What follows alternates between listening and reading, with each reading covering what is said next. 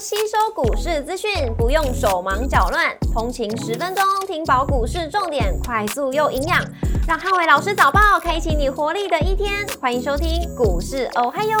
摩尔证券投顾林汉伟分析师，本公司经主管机关核准之营业执照字号为一百一十一年经管投顾新字第零一四号。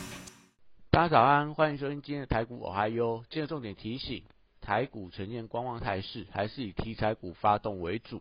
美股四大指数上周五全数收跌，中小型银行股价跳水拖累了美股。美股上周五由道琼指数下跌一点二个百分点领跌四大指数，摩根大通下跌三点七八个百分点，跟高盛下跌三点六七个百分点领跌半导体类股。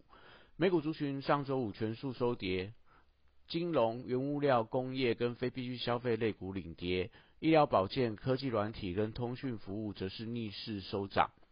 Google 上涨一点三八个百分点，跟微软上涨一点一七个百分点，领涨科技类股。超微上涨一点二八个百分点，跟康斯特下跌四点一二个百分点，分别领涨跟领跌到呃费半的成分股。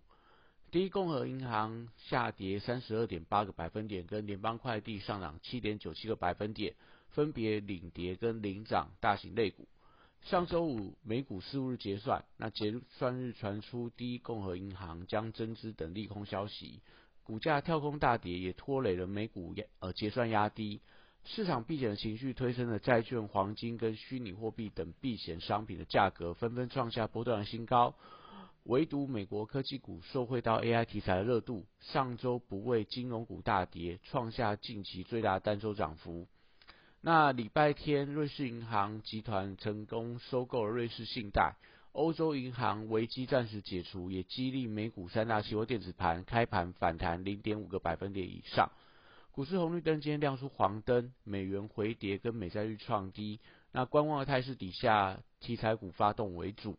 台指以盘后盘下跌六十七点，做收跌幅零点四三个百分点。台积 ADR 则是上涨零点一九个百分点。那周一大盘指数观察重点有三：第一个震荡的走势跟台币的汇率；第二个避险属性跟金融股；第三个 AI 题材股票跟半导体的一个族群。礼拜一台股先看观望整理，那市场静待欧美银行后续的消息。将说礼拜四联总会利率决策会议不确定性尚未排除之前，台股还是以个股表现为主。美元指数回跌以后，若台币转为升值的走势，有利外资筹码稳定。盘中有利台股指数稳步垫高，破位三雄礼拜一观察高值率题材是不是吸引到市场买盘的进驻，SCFI 的报价止跌反弹，但题材利多不强，所以要看到是不是出量攻击。BDI 指数连续两天的下跌，那散装航运的股票之前因为没有跟涨，所以还是以区间整理观察。国际原物料报价上周五涨多跌少，那船产报价股还是以个股表现居多。黄金概念股周一则是受到黄金价格创下波段新高激励，有机会在盘中挑战创高的一个表现，所以指标股一样看到嘉龙、金益鼎跟光阳科等的黄金收汇的股票，今天盘中应该有一些表现的机会。绿人族群礼拜一还是有一些多方题材的带动，那台积电涨价的利多有利储能族群，重电跟太阳能股票短线上都有一些转强的迹象。所以今天持续观察一下类似中心电、华晨、雅力跟呃茂迪、元晶，还有这个安吉等等的一个呃太阳能股票。那生技股持续观察一下避险属性有没有发酵的空间。那最近因为主力筹码松动以后，多数的生技股我觉得都以跌升反弹视之，盘中会随着市场的一个情绪而出现了一个比较明显的转变。那汽车零组件族群则是维持多方轮动的架构。但是高档族群震荡，呃，稍微比较变得比较快速一点，建议还是寻找强势股的回档买点，类似整牛二级体啊，类似一些汽车的充电桩等等一些族群，我觉得都是以拉回再来买方是一个比较好的选择。那观光族群礼拜一则是观察旅行社跟饭店的股票，那因为法人的买盘开始回流，而且廉价跟政策题材发酵，我觉得都有一些持续反弹的机会。那指标股一样看到。当中的类似金华王品的这个旅行观光股的股王之争，或者说一些比较中小型的饭店，像云品啊，或者说在这个旅行社的雄狮凤凰等等，我觉得大家可以在盘中观察的一个标的。那金融股的部分，礼拜一则是盘面上的重点观察族群，在国际利空还没有解除之前，那还是比较偏向弱势。转强的话，则是有利整个市场的信心回笼。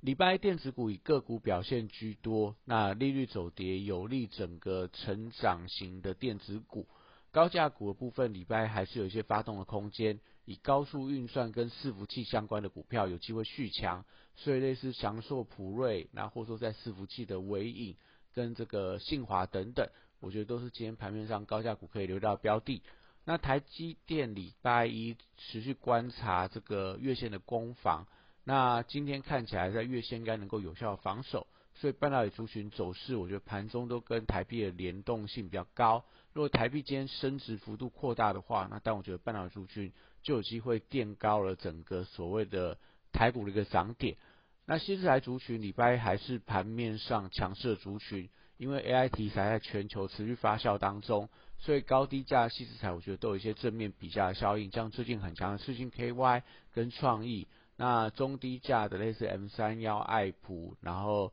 金星科，还有这个所谓的具有科技，甚至说像威盛等等，我觉得都是看起来都有一些往上比价的一个情况。数字中国概念股礼拜持续反弹，因为上周五的中国电信的股价再创历史新高，所以网通、资安、低轨卫星跟光通讯四大族群最近都维持一个多方